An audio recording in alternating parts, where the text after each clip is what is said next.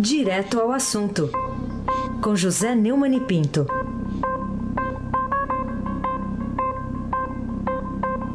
Oi, Neumani, bom dia. Bom dia, Raíssen Abac, o craque. Bom dia, Carolina Ercolim, tintim por tintim. Bom dia. Bom dia, Almirante Nelson, com seu pedalinho. Bom dia, Diego Henrique de Carvalho. Bom dia, Marciliase. Bom dia, Clã Bonfim. Isadora Alice, que eu conheci ontem, a Manuel, que eu conheço já há bastante tempo. Bom dia, ouvintes da Rádio Eldorado, 107,3 FM. Raíssen Abac, o craque. Bom, Neumani, para hoje, às duas da tarde, lá na Justiça Federal, 13ª Vara, em, em Curitiba, está previsto, marcado, o depoimento, interrogatório do ex-presidente Lula na ação penal sobre a reforma do sítio lá de Atibaia. É, e vai ser pela primeira vez ouvido aí pela juíza que substitui é, o Sérgio Moro, que está de férias, e depois vai virar ministro da Justiça. Será que ele vai poder contar com alguma doçura aí da juíza Gabriela Hart? Bom, a juíza Gabriela Hart ouviu anteontem o Fernando Bittar, né? E, e o Fernando Bittar, que é um dos 11 réus que fazem companhia a Lula nesse processo do sítio lá de Atibaia, deu bons motivos para a Gabriela Hart esclarecer com o Lula, né? Nós estamos lembrando que o Lula é tido como dono do sítio Santa Bárbara é, em Atibaia. A defesa diz que é do Fernando Vittar, mas o Ministério Público Federal diz que não apenas é, é do, do, Lula, como ele recebeu propina de empreiteiras para uma reforma que custou 1 milhão e 200 mil. Eu sei que o sítio que o Heisen tem lá em Suzano, perto de Mogi das Cruzes, deve ter feito reforma de mais de 5 milhões.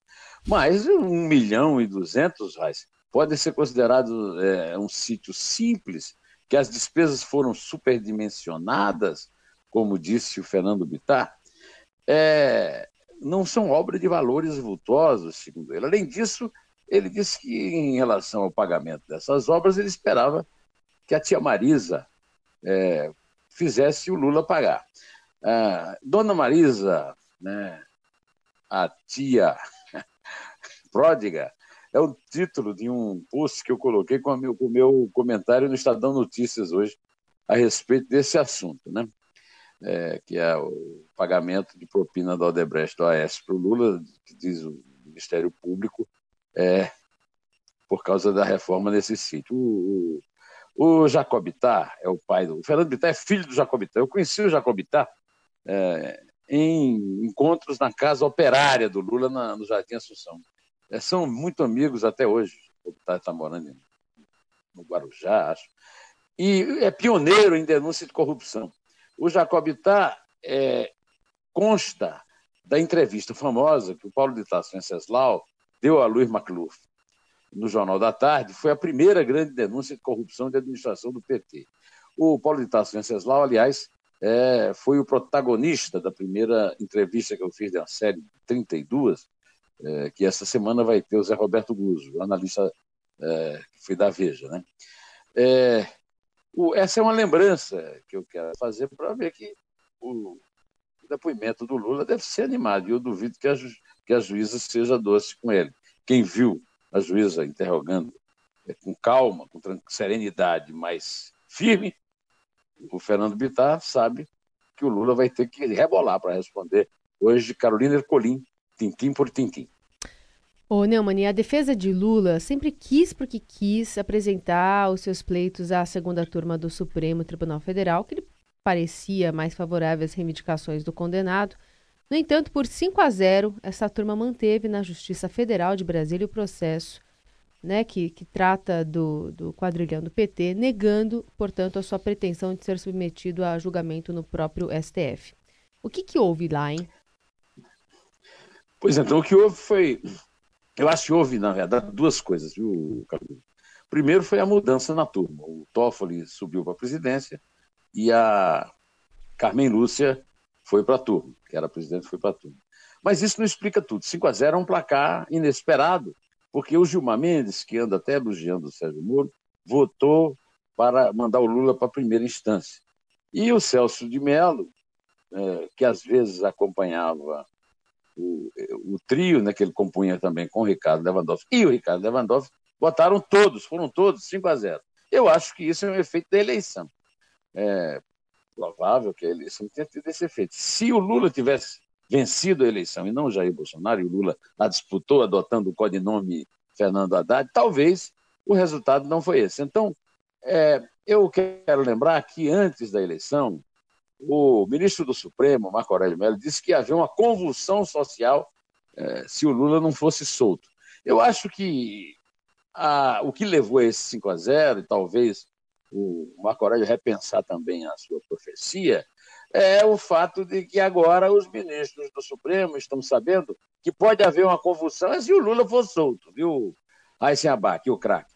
Ô Neumann, agora vamos falar do presidente eleito. A, a seu ver, quais são as possibilidades concretas de Jair Bolsonaro cortar mesmo, como está se dizendo, no mínimo 30% dos cargos de executivos indicados por políticos nos bancos federais e por que, que isso deveria ser feito?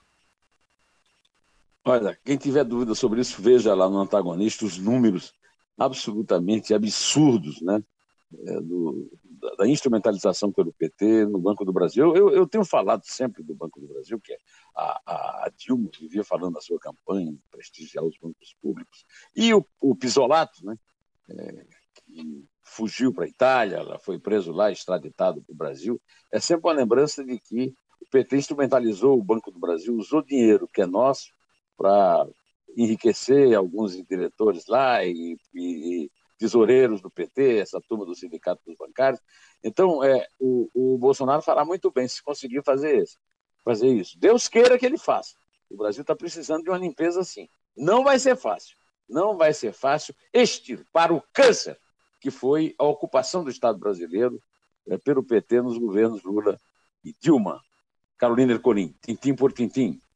Neumani, até quando você acha que vai rolar esse jogo de empurra em que Bolsonaro insinuou que Temer deva vetar o reajuste dos subsídios lá dado pelo Senado aos ministros do Supremo?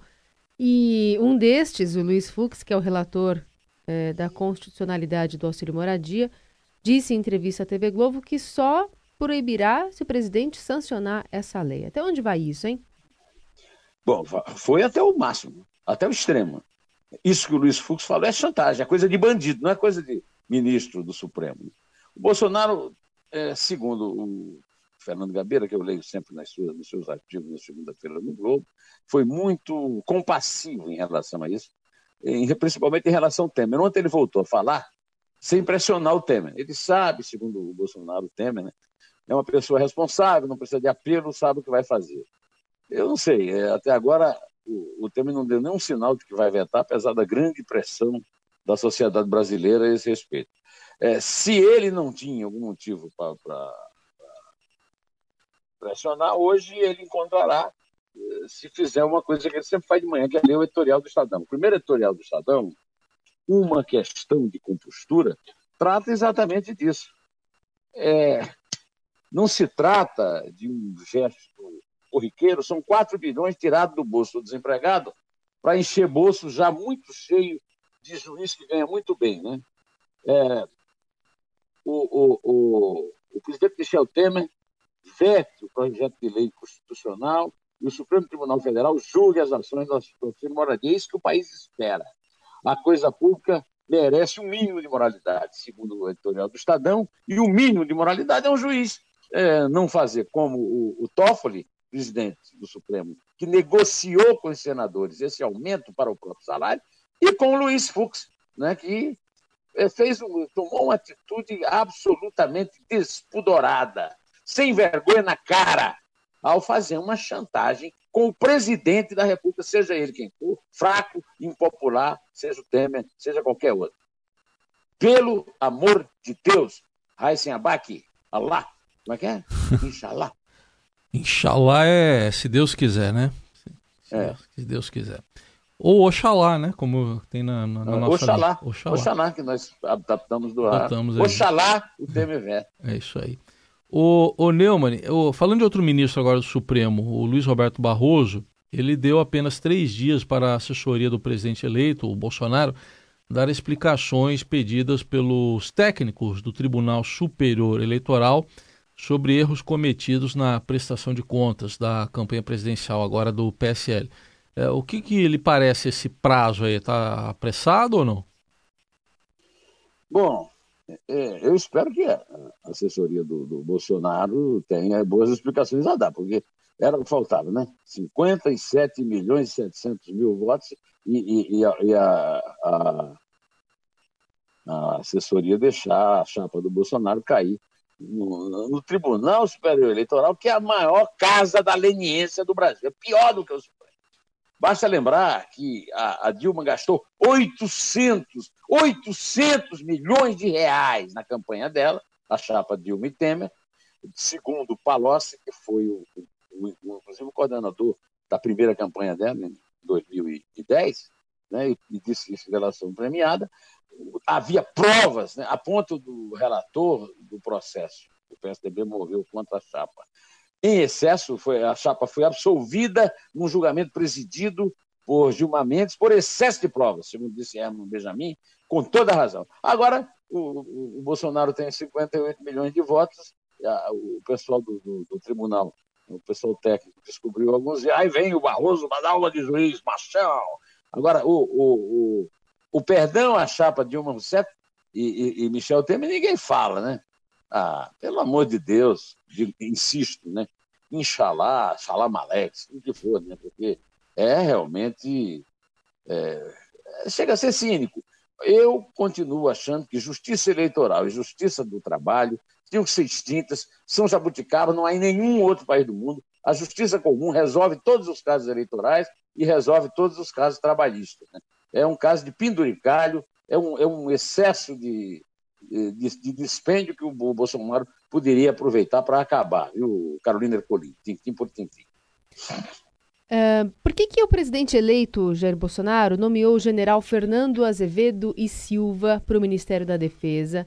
E quais as causas de eventuais críticas a essa nomeação, sejam de civis, até sejam de militares e das outras armas, né? A Marinha Aeronáutica podem estar enciumadas ou desconfortáveis com essa é, nomeação também do Exército, elas que ficaram acaba, acabaram ficando em segundo plano nessa escolha?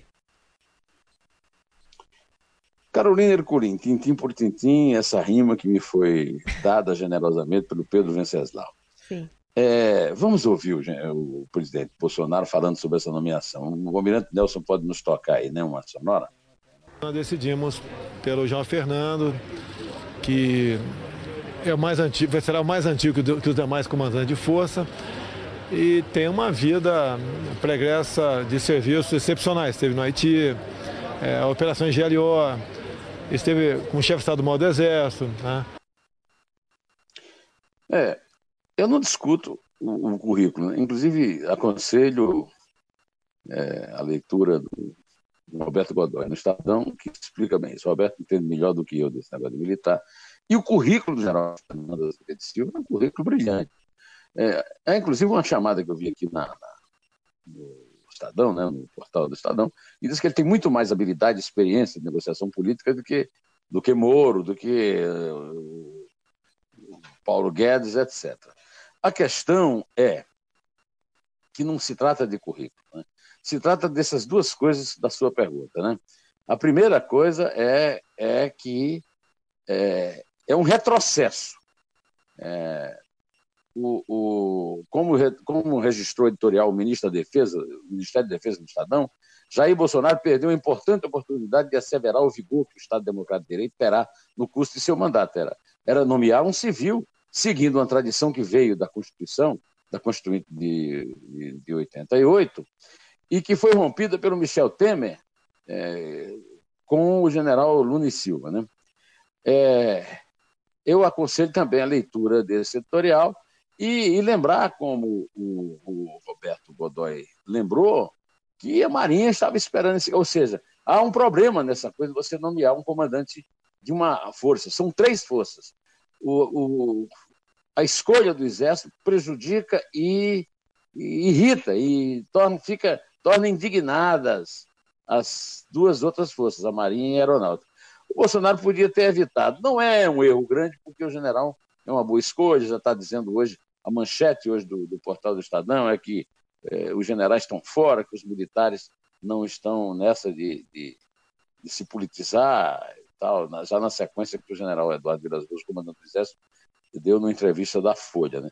De qualquer maneira, como eu, eu, eu pus no meu, no meu blog, a, ao registrar um, um, comentário igual que eu fiz no Estadão às 5 ontem com o Emanuel Bonfim, é, o, o Bolsonaro está perdendo um gol de placa e fazendo um gol contra. Vai sem abaque, o craque. O, o Neumann, o presidente eleito, uh, ele primeiro declarou que tinha resolvido acabar com o Ministério do Trabalho. Agora ele recuou, admitindo anexar a outra pasta, mas mantendo o status de ministério. Que razões você acha que levaram o presidente a fazer isso? Bom, Raíssa, eu acredito em tudo que você diz e também sei que o Bolsonaro falou, mas vamos ouvir o próprio Bolsonaro falando aqui, graças a, aos dedos mágicos do almirante Nelson, mais uma vez, não mais campeão brasileiro? O princípio vai ser mantido o Ministério da Educação mesmo. Vai ser, não, vai continuar com o status de ministério, não vai ser secretaria não. Tanto faz, vai, é igual ao Ministério da Indústria e Comércio, tá? É tudo junto, tá certo? É, vale o status. Olha aqui, como se diz em Campina Grande, pino foi feito para ser batido. Mas esse é um pino que eu não esperava que o Bolsonaro batesse, tá? É, tanto eu não esperava que eu escrevi no meu artigo que está no, no, no, na página 2 do Estadão hoje, Má Fé e Má Vontade sabotam o Brasil, e nesse artigo eu me referia ao episódio do Ministério do Trabalho, eu tive que fazer uma pequena mudança para adaptar essa frase dele. Eu escrevi o seguinte, está publicado, o Ministério do Trabalho, que poderia ser extinto no próximo governo, resulta de uma legislação trabalhista que o estancieiro Getúlio Vargas, no Estado Novo, ditadura fascistoide em nossos tristes trópicos, Levi-Strauss, traduziu ao pé da letra da Carta del Lavoro de Mussolini de Hitler, herói confesso de Lula em seus tempos de líder grevista. Aliás, quem entende do setor é o ex-ministro do Trabalho e ex-presidente do Tribunal Superior do Trabalho, Almir Pazianotto, que foi advogado do Sindicato dos Metalúrgicos de São Bernardo, hoje o ABC, à época do próprio Lula. Almir repete que quem emprega é empresa, não sindicato. Mas o Ministério do Trabalho também emprega muito, viu? Dirigentes dos partidos ditos trabalhistas que controlam a máquina, que lhes enche os bolsos de dinheiro, roubado da tal contribuição sindical para a gáudio do Partido Trabalhista Brasileiro, do Roberto Jefferson, e do Partido Democrático Trabalhista de Ciro Gomes. Agora, ontem, antes de dormir, eu li um, um Twitter escrito exatamente pelo personagem da minha entrevista da semana, que eu vou editar hoje, no, no meu blog, o Zé Roberto Guzzo, ex-diretor da Veja, que é o seguinte, o post que eu quero repetir aqui para vocês, porque eu acho que resume da melhor forma a minha opinião a respeito. Bolsonaro ia fechar o Ministério do Trabalho, uma das piores cavernas de Alibaba deste país. Desistiu. Alguém disse que não dá. Só que ele foi eleito justamente para fazer o que não dá. Se o seu governo não for capaz de limpar o lixo que produz, só vai agradar o PT. Ontem também eu troquei uns WhatsApps com o Mário Madrigano, uma pessoa que eu conheci no, na, lá no Jassa. E ne, ne, num dos e-mails eu disse para ele que o problema é que o Brasil recuperou o direito de sonhar com a vitória do, do, do Bolsonaro. E o, próprio Bolsonaro está nos roubando um, um pouco, cada, em pequenos pedaços, do direito de sonhar. A decisão de manter o Ministério do Trabalho é lamentável lamentável sob todos os aspectos. Carolina Ercolim, tintim por tintim. Muito bem. Então vamos lá. É três. Não, porque não, não tem Ah, mais... desculpa. Não tem mais. É, eu, vou, eu, vou, eu vou contar. Não, eu vou contar um bastidor então. É porque a não. gente recebeu uma visita aqui no estúdio que acabou me desconcentrando um pouquinho. Isso, é. ela está aqui. Ela está aqui. É? Sabe quem está aqui? Quem? Quem tem? Ana Paula Nederauer. Ah! Você, por favor, pronuncie corretamente o, corretamente o sobrenome de Nigarra.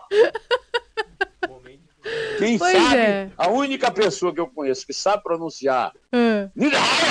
é o nosso amigo. É, o nosso amigo Nico Mendonça. O, o objetivo foi alcançado, era, era você falar dessa forma mesmo. Nigarra! Pois Bom é. dia, Nidala! A gente tava. Então, a gente tava aqui cumprimentando ela e acabei perdendo aqui a pergunta. Mas vamos lá, vamos para a oitava pergunta.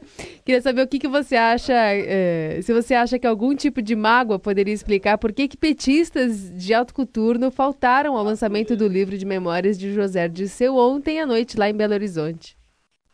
Pois é, o jornal está dando a notícia de que os caciques do PT em Minas eh, não foram uh, uh, os derrotados, Fernando Pimentel não conseguiu se reeleger, e a, a Dilma Rousseff, que gastou 4 milhões né, na campanha para o Senado e foi derrotada pelo povo, né, o povo corrigindo a rasura que o, o, o Lewandowski fez com a ajuda da conspiração de Cátia Abreu e, e Renan Calheiros no Senado, na, no julgamento do impeachment, né? É, não foram, né? É, o... Eu acho que quem devia ter ido tinha, teria sido o Bolsonaro. Eu atribuo muito da vitória do Bolsonaro a uma frase infeliz, que eu acho que não foi infeliz, que foi dita realmente com a intenção de é, produzir, provocar a derrota do Lula na eleição, quando ele deu uma entrevista para um site no Piauí e depois confirmou ao jornal O Globo de que o PT, mais dia menos dia, vai tomar o poder e não é pela eleição, ou seja, vai dar um golpe. Isso é, levou muitas, muito antipetista, que estava é, meio duvidoso se, se votava ou não no Bolsonaro, a votar no Bolsonaro. Então, hoje, é, é mais provável que o Bolsonaro frequente um lançamento de livro de seu do que ah, os caciques do PT que saíram do poder e que agora estão ameaçados de perder vários cabides de emprego se o Bolsonaro cumprir realmente é, essa, esse direito que nós temos de sonhar admitindo essa turma nomeada por políticos. Mas agora, é, se você permite, para poder você ir logo aí dar um beijo na Nina, você pode contar. Ah, então vamos lá. É ouvimos três. a gargalhada, ouvimos a gargalhada da Nina É. pessoalmente. É três. É dois. É um em pé.